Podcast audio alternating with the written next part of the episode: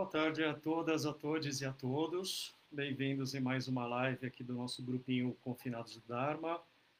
Como tenho feito quase semanalmente esse encontro virtual sobre budismo, notadamente budismo Shin, eh, realizando a prática litúrgica e eh, fazendo leituras de ensinamentos do budismo Shin e refletindo um pouquinho sobre a condição humana, sobre a nossa vida, uh, alguns aspectos que nos rodeiam, as preocupações.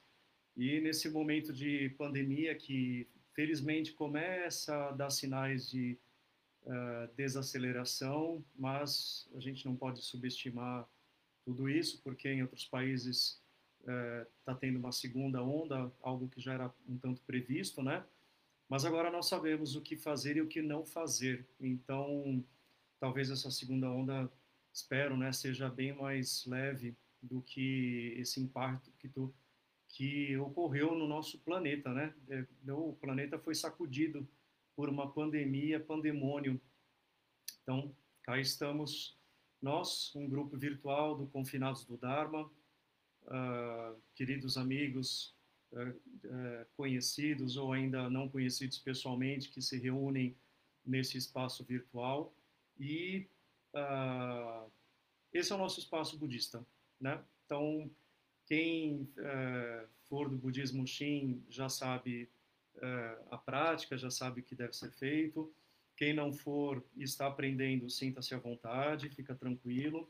E quem não for budista, sinta-se à vontade, sinta-se acolhido. É um espaço de espiritualidade, é um espaço que nós possamos uh, conjugar um momento uh, de esperança, de acalento, de uh, reabastecimento das nossas energias, né? Hoje é sexta-feira, dia 2 de outubro, o mês está começando, o ano acabando, e assim vamos, né? Bom, uh, boa tarde, Pedro. Eu acho que hoje diretamente está só ele aqui na, nos comentários, mas logo, logo o pessoal aparece. Então, como de sempre, né, nós vamos realizar a, a, fazer a nossa prática litúrgica.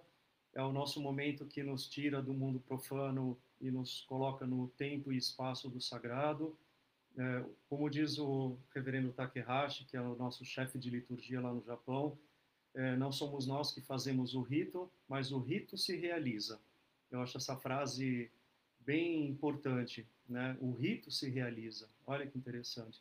Não basta nós querermos e decidirmos, né? Uh, ele só se realiza porque o sagrado é, se manifesta e se realiza para que isso aconteça, né?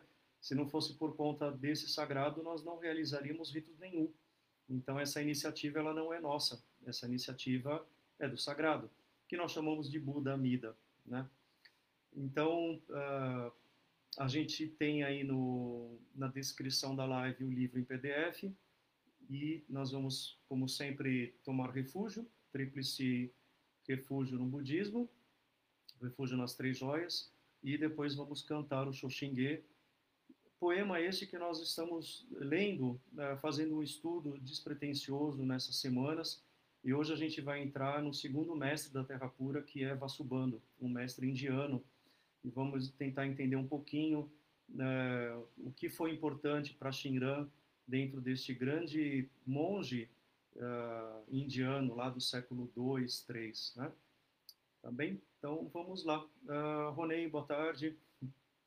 Bem-vindos a todos. Então, Tissarana,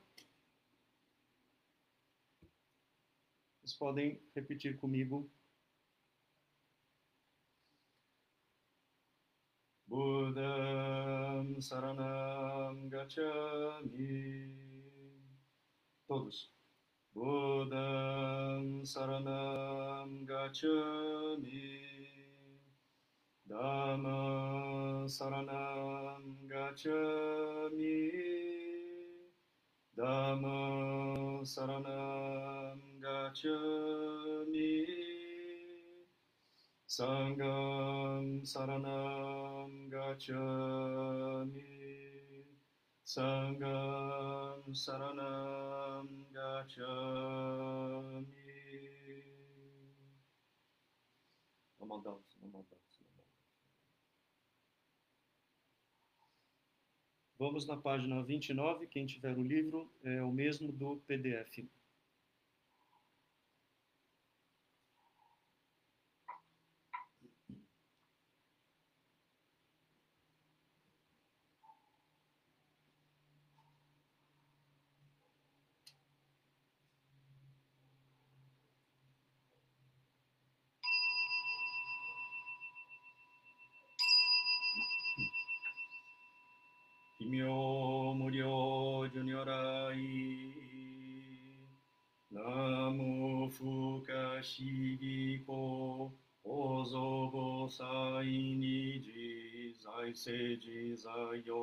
说，都跟说不着的。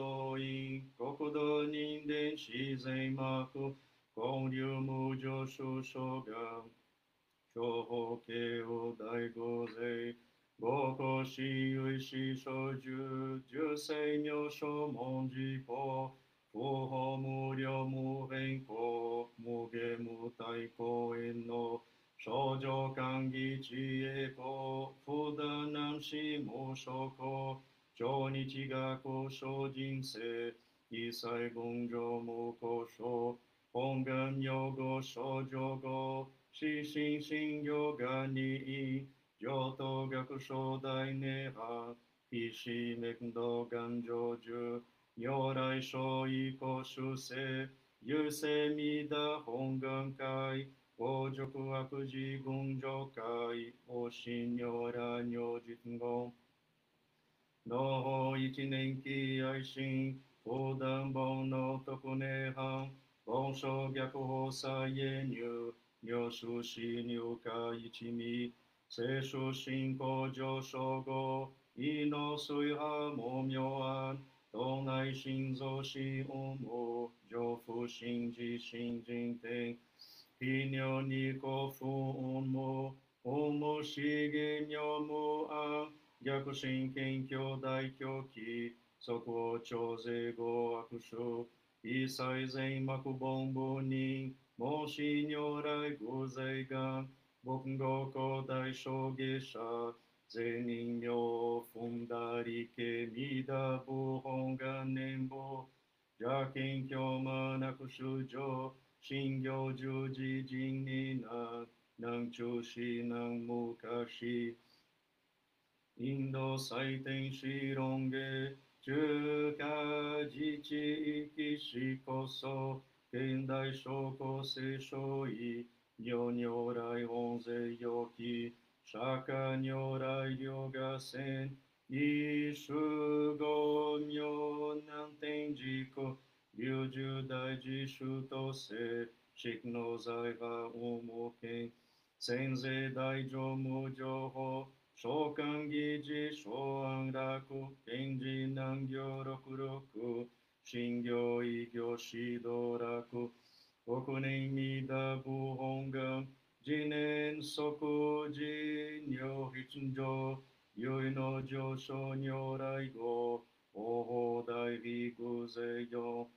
天神菩薩像論世、異名無下公如来、耶稣たら献身時、高生の頂戴性が、こういう本願力こう、移動群上昇維新、移入空毒大崩壊、貧逆入大へ収集、特使連言造世界、即昇進尿法昇進、有望の人間人数、入所時恩時容疑、本人道乱両天使、上皇乱消防さらい、三蔵ルシ十条教、盆所専業気楽法、天神菩薩論中下、報道院が県西岸、大げ猫ゆたりき、少女春新院有新人、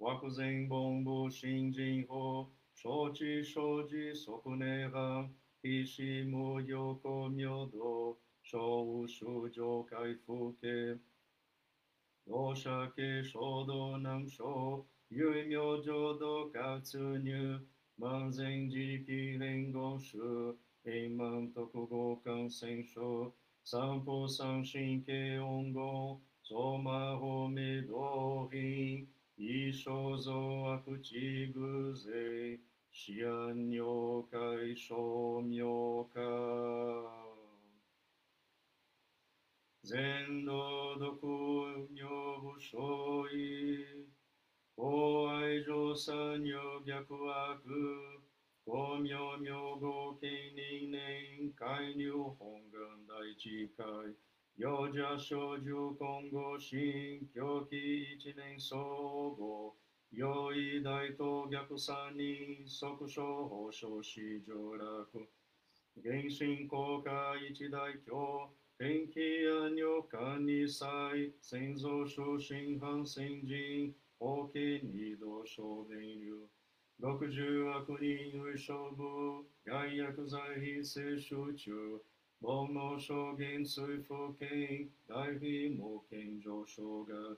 Hong jin gen ku myo bu kyo, ren min zen ma ku bon bu ni. Shin shu kyo shu ko rin shu, sen ja ku hong gen gu a ku se. Gen rai sho jirin den ge, ke chi gi jo i sho shi. Soku nyu ja ku jo mu i ra ku, shin i no. 仏教大事諸子と、上妻無変極辱悪、同族自主愚道心、有いか心死。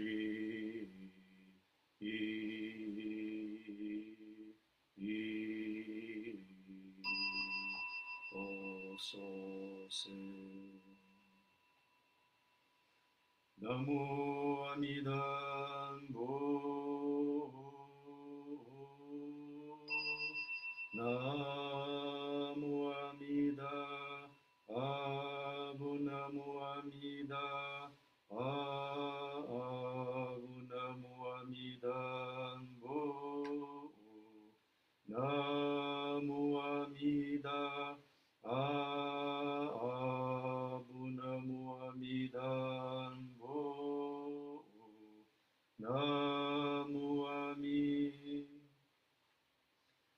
ミダジョブのこの方は今に自己を経たまいり、星の降臨気はもなく、背のもみを照らすなり、知恵の巧妙計りなし、無料の所相ことごとく、公共か村のものはなし、信じ妙に奇妙せよ、下駄の降臨気はもなし、高速かもろもろは皆、おも離ると述べたも、平等格に奇妙せよ、公無限予国、一切のおげに触りなし、光沢か村のものぞなき、南思議を奇妙せよ、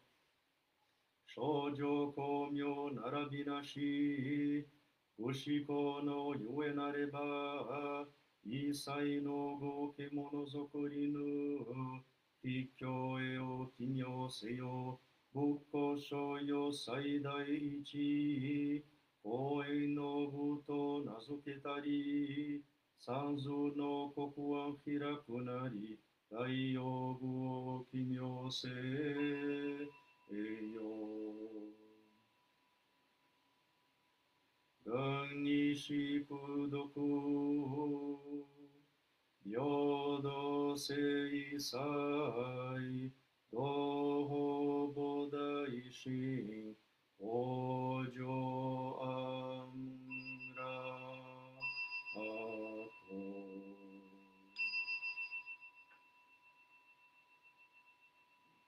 Mãos postas. Gachou. Namadavtsu, namadavtsu, namadavtsu, namadavtsu. Namadavtsu, namadavtsu, namadavtsu.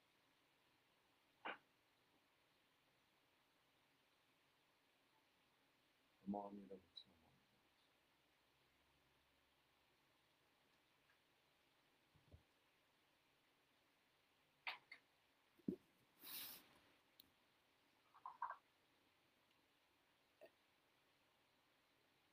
Hoje tem que ter um copo d'água perto porque está muito quente e muito seco, né? Hoje não não não deu para colocar todo um paramento porque está muito quente. então, boa tarde, Carlos, Henrique, boa tarde, Isis, Márcia, boa tarde, boa tarde, Sangue, a todos que se juntaram a nós no meio da nossa liturgia. Sejam todos, todas e todes muito bem-vindos. Bom, uh, eu espero que vocês estejam bem e se cuidando, né? E a gente vai continuar então hoje o nosso uh, a nossa leitura, né? Esse estudo despretensioso uh, do Shoshinge e hoje nós vamos para a página 36 uh, entender um pouquinho sobre o segundo mestre da Terra Pura. Nós chamamos também de segundo patriarca, mas eu particularmente uh, patriarca me remete a alguma coisa muito homem, muito machista. eu prefiro o mestre, que mestre uh, contempla tanto o homem quanto uma mulher e ambos são mestres, né? Homens e mulheres são mestres. Então, o mestre, uh, o segundo mestre da Terra Pura, que o mestre Shinran escolhe dentro dos seus estudos, né? Ah, como eu sempre tenho falado, a obra maior do mestre Shinran, que é o Kyogyo Shinsho, é como se fosse uma imensa tese de doutorado e ele vai justificando todos os seus pensamentos de salvação do Buda pelo Dharma que ele encontra com o mestre Honen, é um mestre da escola Jodo, um mestre uh, terra pura, e tanto Honen quanto Shinran eram monges da escola Tendai, no Monte Riei, lá no Japão, século XII. E, uh, por diversas circunstâncias, eles se, uh, digamos, eles se decepcionam, eles uh, não... A minha Siri que resolveu falar. Eles não realizam a iluminação, eles não despertam, eles não encontram é, um livramento do samsara por meio de práticas ascéticas, práticas monásticas e práticas né, tradicionais, é, não querendo dizer que, nesse sentido, as práticas ascéticas não sejam válidas. É bem importante a gente distinguir que entre o caminho dos sábios e o caminho da, da terra pura, é, os dois são legitima, legitimamente válidos, né? Apenas eles não se adequam mais a esses caminhos dos sábios, até porque encontram uma sociedade aristocrata e clerical corrupta e interesseira de ambas as partes, e é, em, em, virtude de algumas situações, e é, eles resolvem então é, trilhar o caminho da Terra Pura, onde não requer um esforço de acúmulo de méritos, né? Então, o Mestre Shinran, depois que volta do seu exílio, porque Ronen e Shinran foram perseguidos, foram exilados em regiões distantes do Japão, e Mestre Shinran escreve a sua obra. Bom, tudo isso para dizer que ele justifica, né, ele descreve é, sete mestres que ele escolhe, sete mestres que uh, uh, não, não são de uma transmissão direta é, mestre-discípulo. Esses sete mestres, eles não são uma sucessão de pessoas que se conhecem num curto espaço de tempo. É importante a gente frisar porque muitos deles é, estão em épocas diferentes, né? Então, é, nós falamos de Nagarjuna, que é o primeiro mestre, agora o segundo mestre é Vasubandhu, também no século III, ali em, um mestre indiano, né? Então, vamos conhecer um pouquinho. Bom, primeiro vamos ler a estrofe que a gente quer é, analisar, interpretar, né? E diz assim: O Bodhisattva Vasubandhu, compondo um tratado, professou que ele próprio tomou refúgio no Tathagata da luz sem impedimento, baseando-se nos sutras, revelou a verdade e elucidou o grande voto para a transcendência horizontal. Deixa eu trocar de posição aqui que minha perna está doendo. Hoje não dá certo ficar em 6A.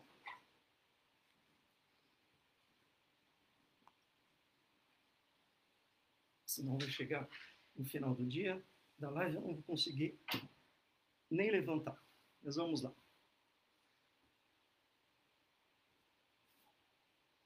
Bom, então, uh, nessa estrofe,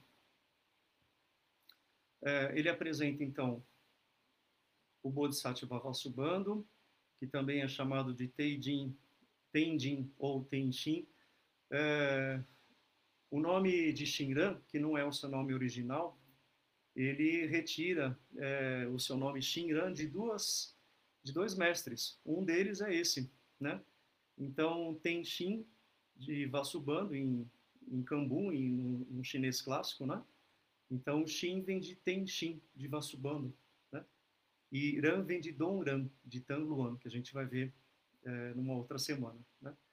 Então é, o Bodhisattva Vasubandhu, né? O mestre Vasubandhu, ele escreve é, um tratado esclarecendo a essência do grande voto original de Amida, né? É, baseado no Sutra, no grande Sutra da Buda, do Buda da luz infinita. E ele declara que ele mesmo toma refúgio nesse Tathagata. Né? Ele diz ali é, que ele próprio tomou refúgio no Tathagata da luz sem impedimento. Né? Essa frase ela também é encontrada como Kimyoji-po Mugeko Nyorai, Jinji-po Mugeko Nyorai. Kimyo Jinji-po Mugeko Nyorai. Né? É uma, uma frase de dez, é, de dez letras, que é uma dessas... Deixa eu mudar aqui.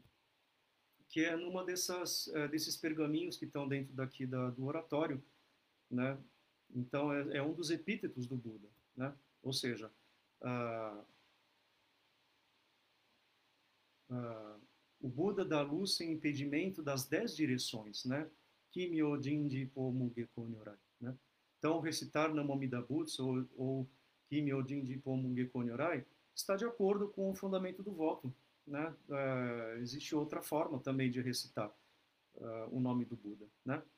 Então, ele toma refúgio né, nesse grande Buda da luz infinita, né? E ele enaltece a força dos votos uh, dos 48 votos do Buda Amida, né? E ele exorta é, a todas as pessoas a tomarem refúgio nessa luz inefável do Buda, né? Então, é, ele ressalta, né, dentre vários pensamentos, que uh, Ishin, né, quer dizer um, um, o coração uno, né, para uh, Vasubandhu, o conceito de encontrar o Buda Amida é o conceito de de um sentimento uno de devoção de um coração único, né? Uh, a, mestra, a monja Ishin, né, da, da, do Zen lá do, do, Rio Grande do Sul, é exatamente esse nome, né? É coração uno, né? Então estamos unos com o Buda amiga, Amida, né? É, e o que significa isso, né? Estar em consonância de forma una com o, Buda, o coração do Buda Amida. É, isso implica em mudar a compreensão das coisas baseadas no nosso ego. Né?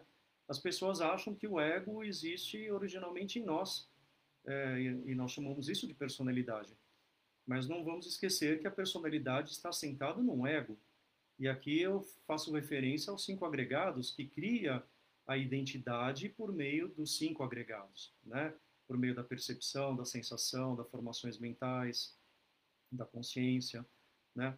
Então, é, os aspectos culturais é, e, e, humanos, eles estão baseados nessa criação de como que nós percebemos o mundo, né? de como que nós entendemos o mundo por meio desses agregados. Né?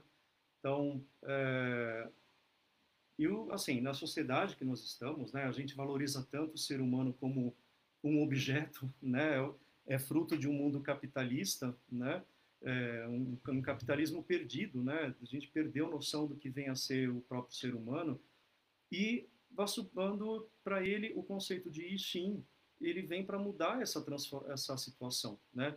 Ou seja, restabelecer uma verdadeira individualidade do ser humano. Né? Então, é, o verdadeiro sentido de Ishin, ou de coração uno com o Buda, nada mais é do que o voto do Buda Amida representado pelo seu nome, Namo Amida Butsu. Né? E, uh, e nós entendemos isso como sendo a forma de salvar ou de libertar o homem desses grilhões da, de, do mar fervilhante das paixões. Né?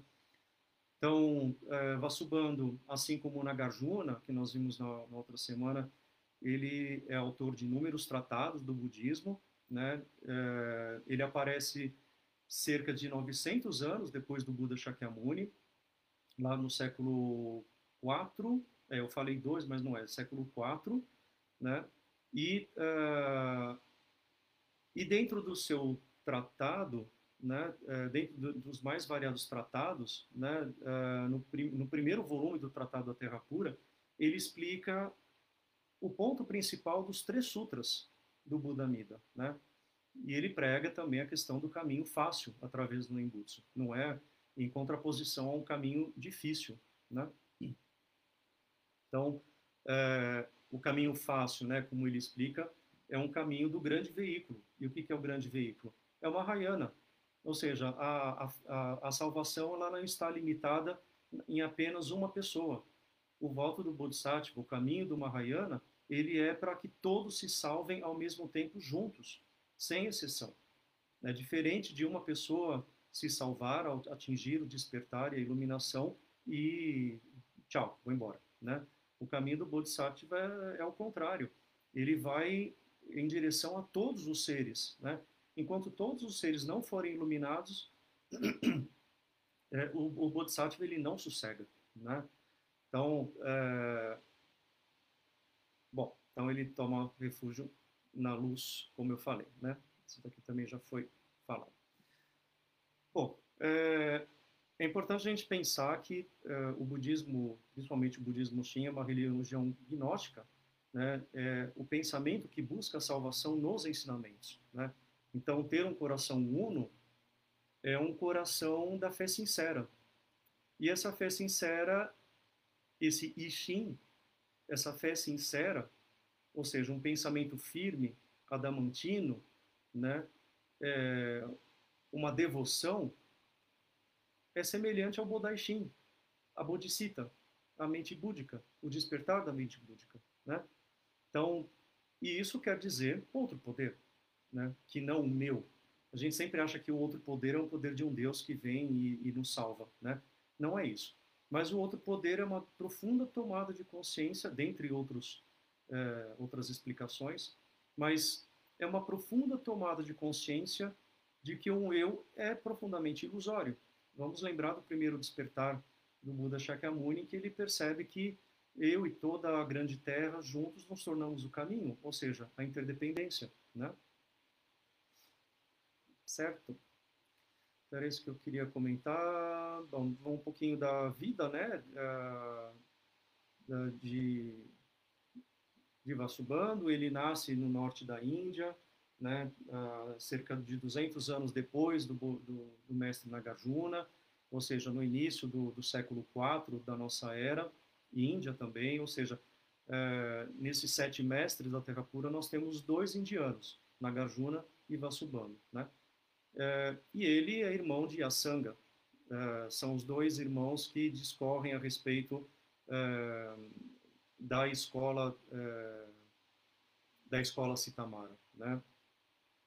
Então, é, Vasubandhu, né, mestre dessa escola, é, a escola da nada mais que consciência, né, como é também é chamada, e é o segundo patriarca ou mestre da, do budismo Shin, né? Então ele é, ele é uh, autor do Tratado da Terra Pura, de Odoron, e o Tratado do Ir Nascer, ou Joron, né? Que são é, denominações abreviadas do Sutra da Vida Imensurável, né? ou seja, cantares de aspiração do nascer na Terra Pura. Né? São os gatas, a gente tem essa última parte depois do Shoshinge, que são asans, em sânscrito se chama gata. O cantar é uma das atividades mais antigas da, da própria humanidade. E é por meio do cantar que a gente transmite tradições, a gente transmite ensinamentos. Não vamos esquecer que todas as grandes religiões elas eram orais, praticamente elas passam a ser escritas depois de um certo tempo, né? o cristianismo, uh, o judaísmo, o próprio budismo, né? Então, o cantar é uma forma de perpetuar e de despertar, né? Uh, bom, compondo o tratado, como foi falado, tomou refúgio no Tathagata da luz sem impedimento, baseando-se nos sutras. O que seriam então esses sutras? São os três sutras da Terra Pura, né? Ou seja, é, especialmente o grande Sutra da Vida Imensurável, né, junto com o Sutra da Contemplação e o Sutra de Amida. Né?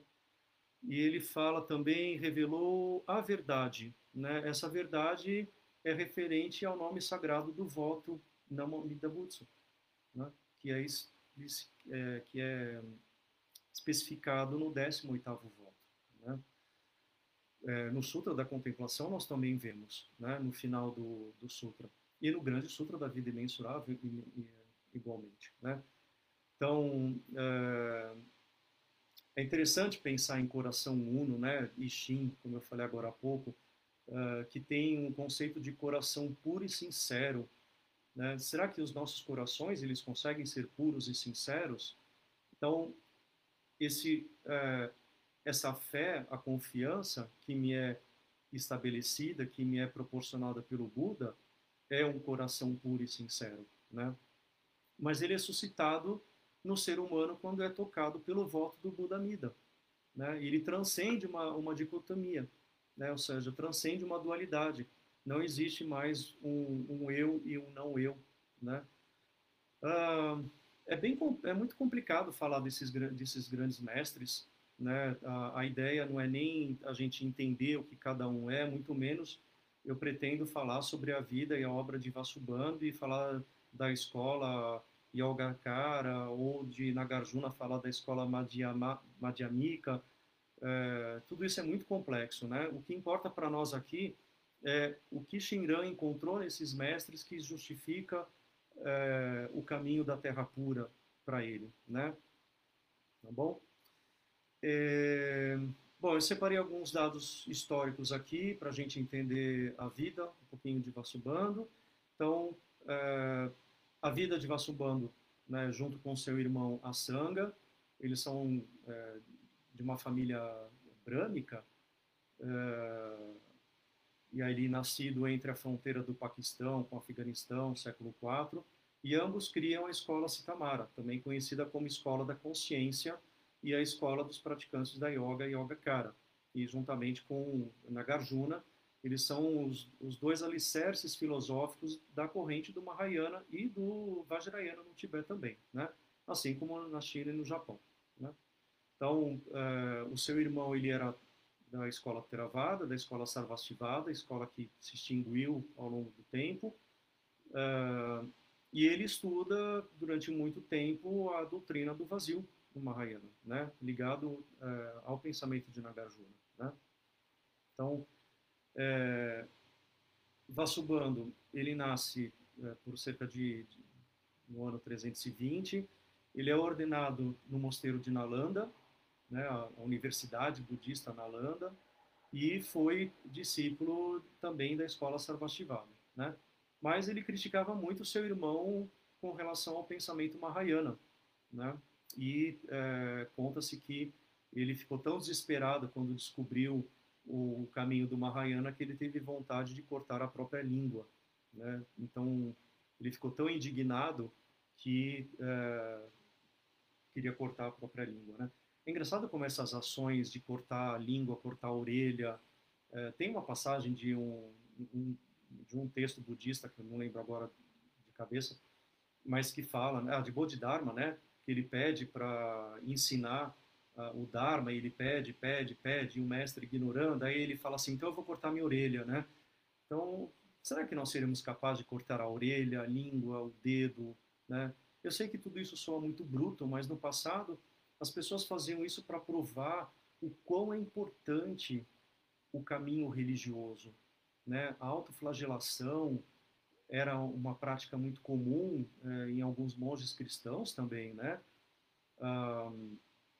Atravessar montanhas, atravessar rios, é, ou seja, desafiar é, a própria capacidade para escutar o ensinamento religioso, né? Hoje nós não fazemos isso, né? Hoje estamos aqui confortavelmente sentados numa almofada, transmitindo na internet, né, no conforto da, da casa, né? mas isso choca um pouquinho, né? O tradutor é, Kumarajiva, é, ele é conhecido pelas grandes traduções do sânscrito para o chinês e conta-se que quando ele foi cremado né, na sua morte, ele é cremado, a língua dele não, não se deteriorou. E aí ele é, ele é o patrono das traduções, né? É meio estranho isso. Acho que é Santo Antônio, o, o, o, acho que é Santo Antônio que também tem a língua exposta numa igreja, né? Se não me engano, em Portugal, né? Bom, é, que mais falar deste grande mestre, né? Deixa eu pegar aqui outra coisa que eu separei para gente. Bom, é, para Vasubando, aliás, para Shinran, é, ele cita né, na sua obra a descrição das cinco virtudes que a gente encontra é, no Kyogyo Shinsho, no livro da realização, no Shonomaki. Né? Então, ele fala sobre os cinco portais da contemplação, os cinco portais do pensamento, que, é, que são, né, curvar-se a Amida é, e louvá-lo fisicamente. Lembra dos três mundos, né? O mundo do pensamento, o mundo da fala e o mundo da ação. Então, curvar-se e louvar fisicamente, desejando é, nascer na sua terra pura. Louvar o Buda Amida e pronunciar o seu nome ou seja, está na esfera do mundo da fala. O pensar em seu nome com a mente focada e desejar nascer na sua terra pura está na esfera do mundo mental. E a contemplação da manifestação do Buda está na esfera também do mental, da sabedoria. E, por fim, a prática da transferência de méritos, é, dos méritos do Buda que vem para nós, né, através de meios hábeis. Né?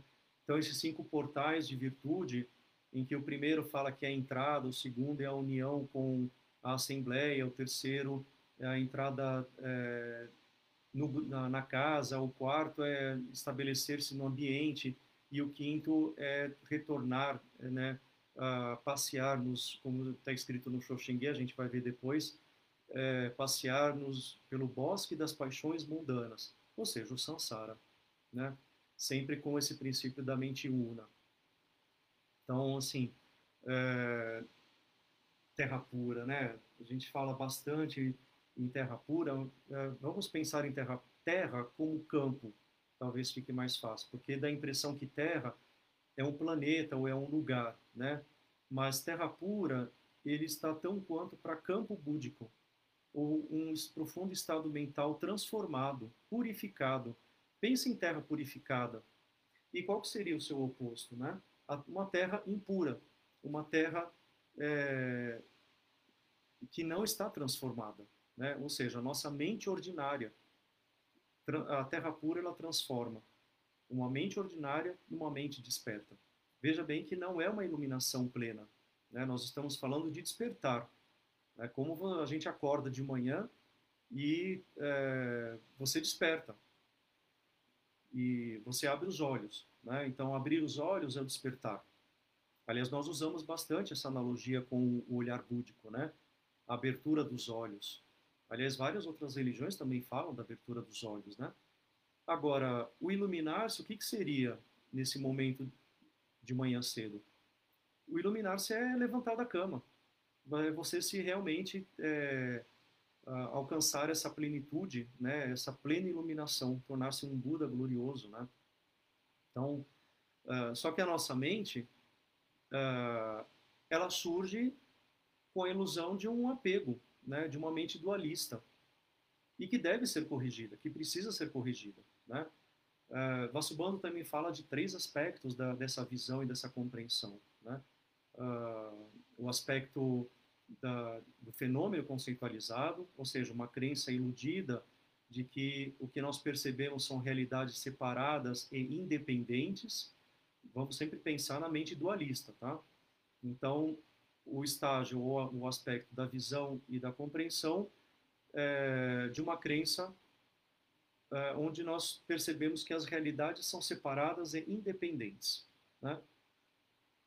O segundo aspecto da originação interdependente e de como uma mente dualista ela resulta numa ignorância sobre o que é o fato real, né? Ou seja, é, que não é um fenômeno conceitualizado, mas essa mudança constante, né? Então, a, o segundo aspecto dessa originação interdependente. E o terceiro aspecto é o do aperfeiçoado, ou seja, compreender através da meditação é, a ausência de todos esses objetos conceitualizados. É o transcender de uma dualidade. Né? É o atentar para que a, no, a noção de que esse fato real é o próprio fluxo da mudança constante. Né? Estar no fluxo, né? nós estamos o tempo todo transformando, o tempo todo somos transformados. O tempo todo estamos numa mutação. É que nós temos a, a impressão de que a nossa vida é a mesma, nós somos os mesmos, mas nós não somos os mesmos. Né? O, o Jean de hoje ele é um pouquinho diferente do de ontem e que é o da semana passada. Como que ele é diferente? Ele mudou? Claro, eu mudei as percepções, mudei as sensações, os desejos, mudei os pensamentos. Aquele pensamento chateado semana passada, ele não existe mais um, um, sentimento alegre no fim de semana também já foi embora, né? É, a fome que eu tinha foi saciada e agora estou com fome de novo. A, to, qualquer, a gente podia ficar horas falando a respeito disso, né? Só que a gente tem uma falsa sensação de, de perenidade, né? De permanência. Né? Então, é, aqueles, né, os que transmigram dentro dos três mundos, o mundo do desejo, da matéria e da consciência, eles são capazes de reconhecer a Terra pura sem ter eliminado essas paixões fundamentais. Né? Então, isso que é um ponto importante. É, nós não vamos eliminar essas paixões mundanas fundamentais, né? Mas nós somos capazes de reconhecer essas paixões. Isso é estar, isso é experimentar um, um estado de de despertar, de despertar né? Tá? Uh, que mais que eu separei aqui para a gente pensar? Então, assim, é, o caminho né, budista é, é fundamental o conhecimento, é essencial. Não adianta a gente ficar recitando Namamida Butsu feito um papagaio que não vai acontecer nada. O Namamida Butsu é o resultado de um conhecimento, de um estudo.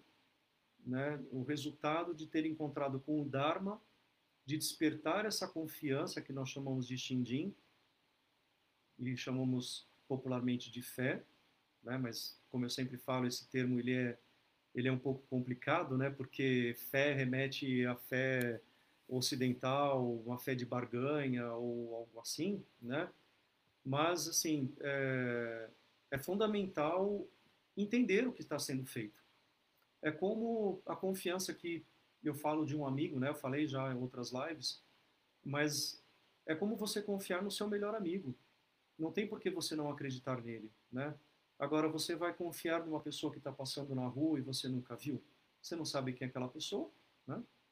Eu gosto muito de um exemplo do meu mentor, do reverendo Wagner, que ele diz a respeito das maçãs, né? Então, você pequenininho na aula de matemática aprende que é, 1 mais 1 é igual a 2, com duas maçãzinhas, né? Aí depois, duas maçãs mais duas maçãs são quatro maçãs. E assim por diante. Quando chegar em 99 maçãs e a professora diz, olha, eu vou colocar uma maçã aqui, quantas maçãs é? E aí você fala, 100. E você sabe que é, né? Você tem certeza que é. Então, o caminho budista de uma maneira geral, ele é feito desse jeito. Não adianta é, apenas sentar em, em, meditação, não adianta apenas recitar mantras. Tem que saber por que, que se está fazendo isso, né? O que, que significa um Mani Padme Hum? Por que, que você repete isso? É, semana retrasada eu recebi um, um videozinho é, de um papagaio, isso foi até polêmico, porque o papagaio estava dentro de um templo budista é, tibetano, pelas características do altar, mas ele estava acorrentado. e isso estava bem polêmico lá no grupo, né? Eu nem entrei na discussão. Mas o papagaio ficava assim, oh, oh, né? o, papagaio, o papagaio não vai se iluminar recitando Om Mani Padme Hum. né? Ele não sabe o que está fazendo. O que nos diferencia dos animais, e aí dentro dos seis reinos da existência, uh, o Buda ele exalta o nascimento como na condição humana porque ela é a mais propícia para realização do caminho búdico é justamente a consciência. Né? É a consciência sobre si e a consciência sobre o Dharma. E nisso, é, Mestre Shinran faz uma, uma analogia. Né? Uh, já comentei outras vezes sobre a parábola da rã, né, no pequeno poço. Então, nós somos aquela rãzinha que representa a ignorância. Então, ela está lá dentro do seu laguinho, né, no meio de uma floresta, bonitinha, tranquila, e está lá, chegada, né, feliz. E aí, todo dia passa um, sobrevoa um pássaro, uma águia, ou sei lá que pássaro, não importa o pássaro, e diz assim, olha, tem um, um lago gigantesco depois dessas florestas aqui. Você não quer subir nas minhas costas e conhecer? Quer falar, não, eu estou tão bem aqui, para que, que eu vou querer uma outra coisa? Ah, pássaro, tudo bem, então tá, né? E vai, a cada dia o pássaro vai lá e fica tentando. Até um dia que a rã, né, o sapinho, seja lá o que for, é, decide, né? Agora, o que é interessante nessas parábolas são os movimentos que acontecem. O primeiro movimento é uh, o do comodismo da rã. Né? Ela está ali sossegada, quieta, tá bom do jeito que tá, não mexe mais, né? Eu estou bem no meu jeito, reclama, sofre, fica triste, alegre, né? É, o segundo movimento é quando ela decide ir, né? Ou seja, o que, que leva ela a querer ver esse grande lago que tem depois das árvores, né? A curiosidade, o medo ou a análise da sua própria limitação e da sua própria finitude, né? E até que então ela sobe nas costas desse pássaro e aí vai sobrevoar e ela fica num êxtase absurdo porque ela fala ah, tudo isso é para mim, eu posso ter tudo isso. Ela fala claro, olha aí, fica aqui, né? Ou seja, qual o caminho que a gente escolhe, né? O caminho do mundo do pocinho, lá da o poço da ignorância, da, eh, da, da iluminação, da ou o poço da iluminação, né? o grande mar da iluminação. Né? Também já comentei outras vezes que uh, o Dharma ele é vasto como o oceano. Né? Um, quando falo de ignorância, gente, não é ignorância de estupidez física, tá? É ignorância sobre si, sobre a sua existência, sobre como você funciona, o que você é, como você percebe o mundo. Ou seja, é tudo aquilo que o Dharma te joga uma luz em cima. Né? E como toda luz é desconfortável quando a gente está num ambiente escuro, é, ela causa um impacto. Né? Então, se conhecer, é, se aprofundar, ele é desconfortável. Né? É muito chato, né? Por isso que muita gente prefere ficar na sua, né? é complicado, né? Bom, uh, essencialmente acho que era isso que eu queria passar, né? É... Ah, sim, uh, esqueci desse trechinho aqui que eu achei importante, né, é, sobre a, o fundamento da, da originação dependente, da lei da, da originação interdependente, né, e que o budismo ele considera a matéria e a consciência como fenômenos complementares, né, isso a gente vê um pouquinho lá na escola Citamara, a escola da consciência, né. Então, uh, a gente tem que pensar que o budismo não é nem materialista nem idealista, né? E esses fenômenos complementares, é, eu separei um poema é, do mestre Dogen da escola Zen, né? Em que ele diz assim, eu achei muito bonito esse, esse trecho. A lei do Buda sempre ensina que o corpo e mente são uma coisa só. Como então a mente pode escapar do corpo e deixar de nascer e de morrer? Se a mente ora for una com o corpo, ora não o for, o ensinamento do Buda será uma mentira. Além disso, julgar que a lei do Buda visa afastar os nascimentos e mortes é desprezá-la. Presta bastante atenção nisso. Deve saber que, segundo o Dharma da grande totalidade das formas da essência da mente, todo o mundo do Dharma se acha nela compreendido. Não há discriminação entre essência e forma, e não se fala em nascimento e morte estado de Buda e Nirvana não existem fora da mente. Todas as coisas, todos os fenômenos não existem fora da mente. Todas as coisas, todos os uh, fenômenos são uma, uma única mente e nada que e nada há que esteja fora da mente ou sobreposto a ela. Todos os ensinamentos falam de uma mente única e uniforme. Disse que nela que não há diferença é, ou discrepância entre elas. Né? Tal é a maneira pela qual o praticante do caminho do Buda deve compreender a essência da mente, no Dharma único. Como se pode estabelecer uma diferença entre corpo e mente, entre nascimentos e mortes e o Nirvana? Somos filhos do Buda e não devemos emprestar nossos ouvidos ao eco da língua de loucos e pregarem concepções heréticas. Eu achei muito interessante esse parágrafo uh, e que remete um mesmo ao da mapa da, da, da Mápada, né? Então, todas as coisas têm como precursor a mente, fundamentam-se na mente e são feitas de mente. Uh, Abster-se da prática de todos os males, cultivar o bem e purificar o coração. Eis o ensinamento dos Budas, né? Eu acho que é importante a gente pensar nesse sentido da mente una, né, Ishin, com a mente do Buda, né? Não há separação.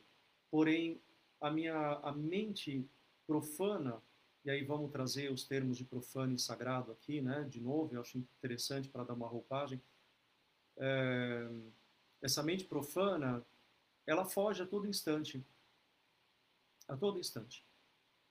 Por isso que o budismo é entendido como uma prática do caminho fácil, porque eu posso recitar o Namamida Butsu, recitar Namamida Butsu é recitar a mente do Buda.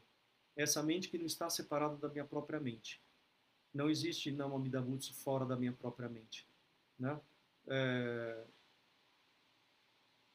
é um meio hábil, é um upaya, né?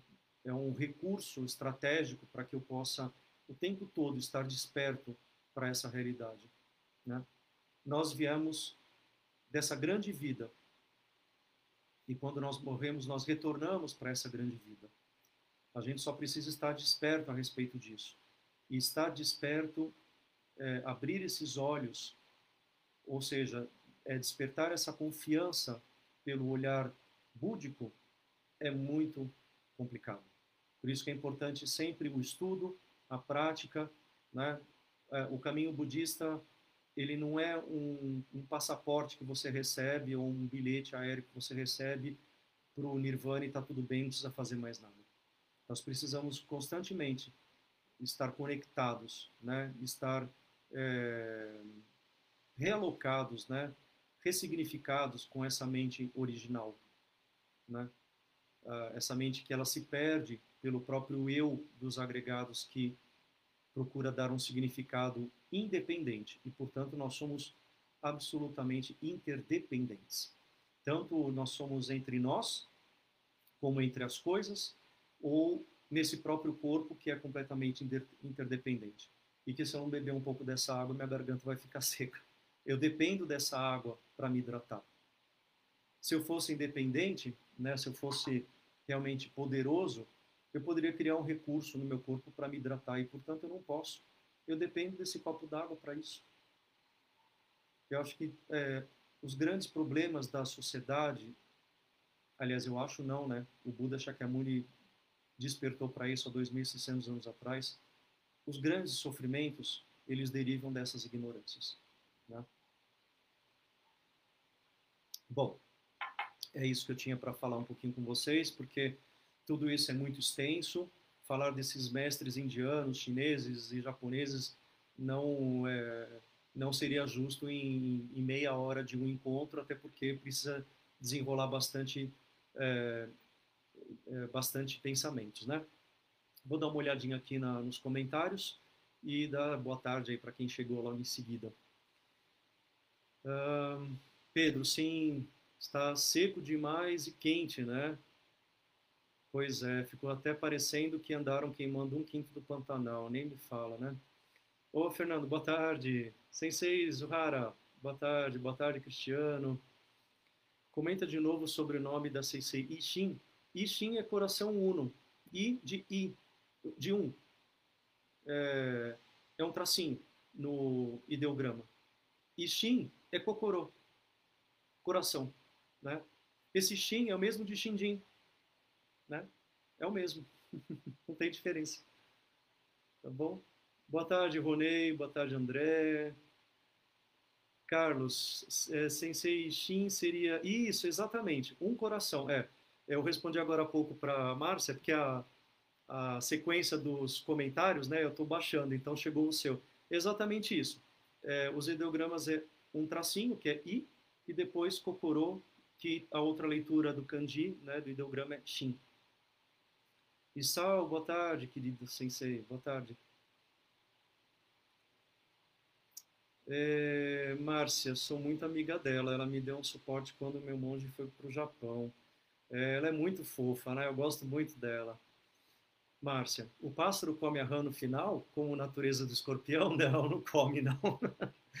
não, não come. Essa parábola ela tem um final feliz que a rã ela desperta e vai viver no pocinho dela, aliás, no grande mar, né? No pocinho, né? Ela vai viver no grande mar da, do Dharma, né? Ela não morre, não. Tá? É, onde encontro o texto no, no final? Ah, esse texto é da Escola Zen, mas ele está referenciado no material que eu uso de suporte aqui, e é um trabalho do professor Ricardo, uh, do Notas do Xoxingue. Tá? É um livro nosso publicado, mas você encontra com uh, uh, o pessoal da, da Escola Zen. Depois eu posso te mandar também o texto, eu copio e mando para você.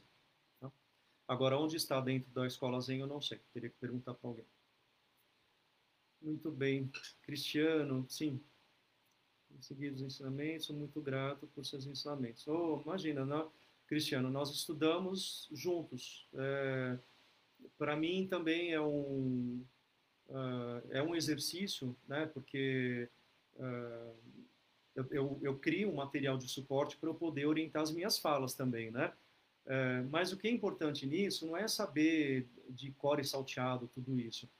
O mais importante nisso é entender o sentimento e a, a mensagem desses grandes mestres. Né? Eu não sei a história de Vassubando de cabeça. Né? Tem um monte de tratado, um monte de escola, um monte de. Isso é muito complexo. O, o intuito, principalmente no caminho terra pura, não é se tornar um erudito né? Não é se tornar uma pessoa intelectual, é você despertar, né? Agora, você pode despertar enquanto intelectual, sem dúvida nenhuma, né? Mas eu uh, não tenho tudo isso gravado de cabeça, mas nós estudamos juntos, né? Então, ao mesmo tempo que eu recupero é, é, os dados, né, as informações desses mestres, a gente vai pensando junto, tá bom? Mas eu fico feliz que você se sinta beneficiado, né? e todos os demais. Né? Bom, é, eu acho que não tem mais mensagem. Então, essencialmente é isso que eu queria passar para vocês. Né? É, voltando então na estrofe, só para a gente pensar novamente. Então, Bodhisattva Vasubandhu, com o pano tratado, professor que ele próprio tomou refúgio no Tathagata da luz sem impedimento baseando-se no Sutra, revelou a verdade e elucidou o grande voto para a transcendência horizontal. Né? Essa, o grande voto é, é, o voto de Amida. Né? Ficou faltando essa, esse verso. Né? É, o grande voto de Amida é quando ele estabelece, dentro dos 48 votos, aquele em que diz, que é o 18º, que para o mestre Shinran é o mais importante. É onde ele encontra um refúgio de libertação é, ele diz: é, se quando eu me tornar Buda, os seres é, os seres das dez direções que sinceramente, sincera e alegremente recitarem o meu nome e desejarem nascer na terra pura, se eles não se realizarem, que eu não alcance o estado de Buda.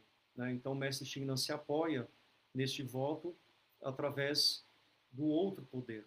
Né? Existe um lado é, místico, inclusive, né? um, um lado esotérico, né? um lado supramundano, transcendental nisso. Estamos falando de um Buda transcendental. Né? O Buda Mida ele é um Buda personificado. Vamos sempre lembrar que o Buda Mida não é um Buda uh, existente na nossa era, né? não é um ser, uh, mas ele é um, uma personificação do Dharma. Né? Ele é uma grande metáfora que serve para nos entendermos. Olha, é, todas as religiões, elas contam histórias. Aliás, história é o que o homem conta desde o tempo das cavernas. Né? Os primeiros. É, um, como é que chama? Os primeiros desenhos na, na, na, caverna era uma maneira de contar o que tinha lá fora. Né? Sei lá, alguém saiu, né? o, o, o tiozinho lá da, de, sei lá, 100 mil anos atrás, ele saiu para caçar e quando ele volta para a caverna, com as pessoas ali escondidas, porque elas tinham que se proteger dos animais, né? então começa a desenhar lá um búfalo, uma ave, uma árvore, sei lá. Né? Então, nós contamos histórias o tempo todo. E uma forma que as religiões é, descrevem para contar essas histórias é por meio de narrativas. Então, quando o homem começa a perceber o sagrado através da sua própria indagação, o que, que ele é, aonde eu estou, da onde eu vim, para onde eu vou, quem sou eu, né? E tudo isso acontece por conta de um mecanismo cognitivo que começa a mudar. Os primeiros hominídeos ali, eles uh, não tinham a mesma capacidade de um homem de, sei lá, 60 mil anos atrás, 100 mil anos atrás, né? esse processo de percepção ele vai se sofisticando ao longo do tempo. E quando ele começa a se questionar através da própria lei da natureza, através, aliás, da, da lei da natureza, não, através do poder da natureza, então os raios, os ventos, a chuva, a terra seca, eh, as inundações, ele começa a personificar isso em forma de uma identidade. Porque ele entende se, se ele existe, existe aquilo que também provoca aquele fenômeno. Então, se eu existo, existe alguém que está fazendo isso. Ah, deve ter sido alguém que mandou esse raio. Pronto. Está aí a primeira narrativa de um Deus. Né? É, é uma narrativa bem rudimentar. Mas é. Né? Então, bom, tudo isso para dizer, até chegar no Buda Shakyamuni, ele narra a história do Dharma através da personificação de um Buda. Né? Então, é assim que vai. Quem gosta de ciência das religiões, é bem interessante pensar por essa perspectiva. Tá bom? Então, uh, é isso que eu queria passar para vocês hoje. Segunda-feira a gente uh, segue um pouquinho mais adiante, é, ainda com o Basubando, ainda tem mais duas estrofes que vai falar sobre o pensamento dele, né? É, sempre pensando não em termos de escola Yogacara, tá? Mas na perspectiva do mestre Shinran, que é o que nos importa aqui, tá bom? Para quem gosta, é, quem quer conhecer um pouco mais sobre é, Vasubandhu e Nagarjuna na escola Madhyamika e Yogacara, aí tem que procurar as escolas é, certas para isso, tá bom? Carlos, reverenciar o Buda Mida, reverenciar o Dharma? Isso, pronto, exatamente. Tá? É, vamos pensar sempre daquela, daquele contexto social, né? Vocês sabem que eu gosto de trazer sempre o que estava acontecendo ali nas aldeias dos, dos mestres, né? Vamos sempre trazer aquela senhorinha de 83 anos, curvada, plantadora de arroz, corcunda, né? analfabeta. Como é que você vai explicar o que é o Dharma para ela? Hum? Então você personifica o Dharma. Na verdade, quem personificou esse Dharma não foi o mestre Shinran nem Ronen. Esse Dharma personificado, quem fez, quem exorta, quem expressa é o Buda Shakyamuni através dos sutras. E, e o Buda Mida, ele é referenciado em pelo menos 200 sutras. Aliás, diversas escolas têm Buda Mida. O que acontece é que, no momento da, do desenvolvimento do pensamento budista, desde que sai de Shakyamuni até ali 11, é, 9, é, deixa eu fazer as contas, até mil, e, mil anos depois, ou seja, é, 600 anos antes de, de Cristo, mais é, mil, é, dá 1400 anos. Né? É, uma, ocorre uma individualização dos pensamentos budistas por meio de escolas filosóficas, que é o que a gente chama simplesmente de escola. Né? Então, escola Nichiren, escola Tendai, uh, escola Jodo, escola Zen, etc. Né? Ou seja, se individualiza o pensamento. Porque o Dharma ele é tão complexo, tão complexo e tão amplo, que você não consegue viver ele 100% plenamente. Até porque nós não temos um Buda físico para nos orientar. Nós estamos distante de um Buda, né, aqui Shakyamuni, né, aqui na, na estatuazinha, é, há 2.600 anos.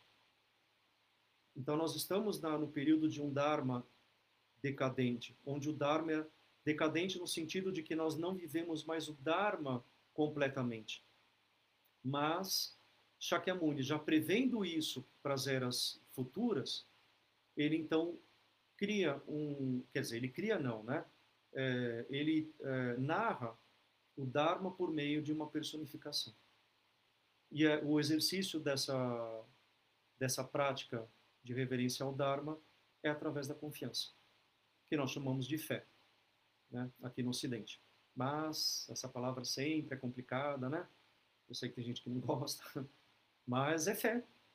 E eu não vejo nada de mal ter fé.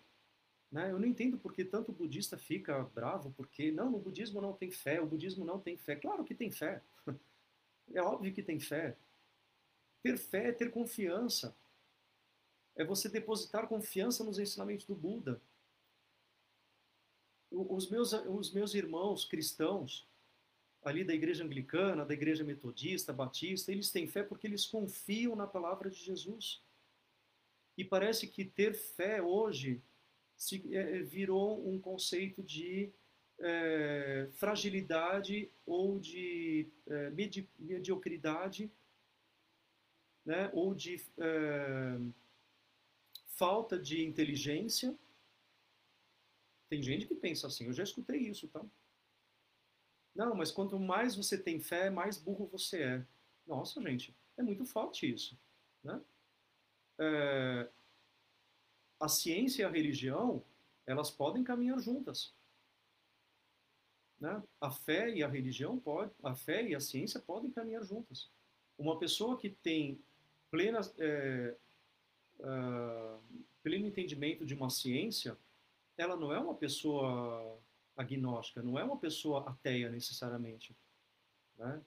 Então a gente é, é importante a gente rever esse conceito de fé, né? Mas como eu sei que a palavra fé ela traz conceitos de um Deus e alguma coisa assim, né? Vamos voltar ali nos cinco portais. Cadê? Da Deixa eu pegar novamente que Vasubandhu ele fala, né, das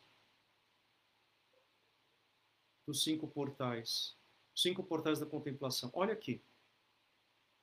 Curvar-se a mida e louvar, desejando nascer na sua terra. Será que nós somos capazes de baixar o nosso ego, já que a gente no budismo fala tanto de ego, ah, você tem que eliminar seu ego, ah, tem muito ego inflado, ah, isso é coisa do ego. Mas será que esse mesmo não ego que está tentando rebater o ego, ele é capaz de se curvar diante é, de Amida?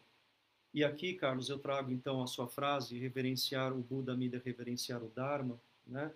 Será que nós somos capazes de louvar o Dharma, porque louvar também é essa outra palavra que incomoda em muitos budistas. E, portanto, nos sutras, o tempo todo a gente vê o Buda louvando outros Budas. O Buda Amida, antes de se tornar Buda, ele era um Bodhisattva chamado Dharmakara. Ele visita diversas outras terras puras no universo e louva esses Budas. Cada Buda tem a sua própria terra pura, ou o seu campo búdico, né? E, esse Buda, esse Bodhisattva, ele louva o outro Buda. Louvar é reconhecer a dignidade do outro enquanto ser humano. Louvar é contemplar e admirar as qualidades salvíficas e luminosas de uma outra pessoa, de um outro ser.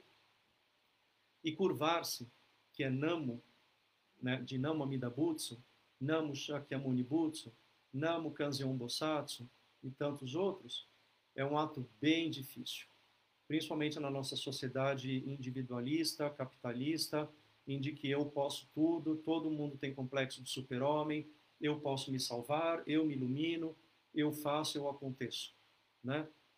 É, será que nós conseguimos fazer isso? Né? Vamos pensar nas prostrações dos nossos irmãos tibetanos, que fazem não sei quantas mil prostrações até chegar o, o templo lá no, no, no pé do, do, do, Nepal, né? É, a segundo, o segundo portal, louvar e pronunciar o nome de Amida. O que, que são todos esses portais, senão que os nossos irmãos cristãos fazem? E, portanto, eu estou falando de Vasubando no século III da nossa era, lá na Índia. Não tem nada a ver com o cristianismo. Né? Ou seja, louvar, reverenciar, curvar-se, se resignar da sua própria limitação, da sua própria capacidade, não é um ato de diminuição. E nessa sociedade que nós estamos, a gente a última coisa que a gente quer ser é diminuído. E a gente não consegue né, pensar de uma outra forma, né? E o outro portal é, pensar em seu nome com a mente focada e desejar nascer na terra pura, né? Então, bom, eu acho que essencialmente é isso. Um, Cristiano, segunda-feira estarei esperando. Oh, obrigado, poxa. Uh, Cristiano, eu já ia perguntar, eu sou iniciante, tenho muito a aprender. Obrigado. Ah, muito bem, então não tem problema. Todos nós somos iniciantes nesse grande caminho não tem problema. É, é interessante, Cristiano, porque é, por mais que a gente repita, por exemplo, as nobres quatro verdades, sempre vai vir uma nova perspectiva e uma nova análise disso, sabe? É muito interessante. Então, não se sinta melindrado por ser iniciante, viu? Isso não diminui nada. Gabriel, estou quase chegando, mas vale a intenção. Não tem problema, depois vai ficar é, gravado lá na, uh, no canal do YouTube e agora também no podcast, porque está sendo legal, as pessoas podem fazer coisas escutando, né? Rony, a questão da fé acontece, acredito, por conta do uso que se deu a ela aqui no Brasil como uma forma alheia, em confiança cega, onde a pessoa acredita em algo só porque uma autoridade diz. Perfeito, perfeito.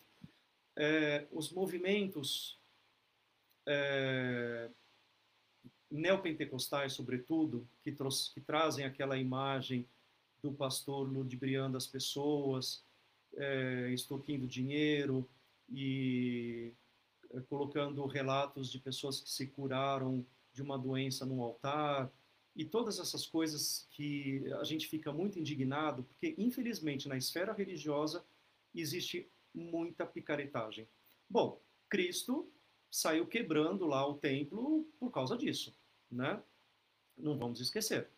É, vamos pensar em Lutero também, em que ele se encontra numa igreja católica que vendia indulgências num pedaço de papel e que aquele pedaço de papel era a salvação é, para o reino de Deus. Então, picaretagem no mundo religioso existe desde que o homem existe. Agora, não é a religião que é picareta as pessoas são picaretas. É a, a, é a personalidade dela né, que é picareta. É a, a índole dela que é maligna. Não é porque ela é religiosa. Eu acho muito injusto, porque uh, eu tenho muitos, muitos amigos pentecostais, né, pentecostais, luteranos, anglicanos, e muitas vezes eles são estereotipados como uh, os né, os nomes é, impronunciáveis que eu não posso fazer, né? E não é assim, né? Então não vamos pensar nesse sentido, tá bom? Fernando, obrigado. Yaku-san, oh, obrigado pela presença, querido. Muito obrigado, muito obrigado. É, Gabriel, sim, é, eu subi todas essas lives que eu tenho feito, eu passei por um aplicativo que dispara para alguns podcasts e o Spotify é um deles, tá bom? Então dá para escutar é, por lá também. Enquanto, sei lá, vai andar de bicicleta, né? Como eu brinquei outro dia, vai levar o cachorro para passear, vai fazer faxina, vai dirigir, ou sei lá, tá bom? Ou vai ficar sentado na rede, se balançando, dá para escutar. É mais prático do que ficar no YouTube, porque é, precisa ficar olhando, né? E às vezes não é muito cômodo, tá bom? Então, obrigado pela presença de vocês, espero ter contribuído dentro do aprendizado de vocês o meu modesto conhecimento e possamos seguir juntos né, é, nesse grande caminho do Dharma, tá bom? É, está, ah, não, está no nome do blog, que é Budismo Sem Fronteiras. Tá? É, na minha linha do tempo, aqui do Face, você vai ver uma das postagens que é recente, e ali eu coloquei os links, você pode acessar direto. Tá bom? Então é isso. Bom fim de semana para vocês. Cuidem-se com a pandemia e com a secura do ar. E na segunda-feira a gente se vê. Obrigado. Boa noite a todos. Namamida Butsu.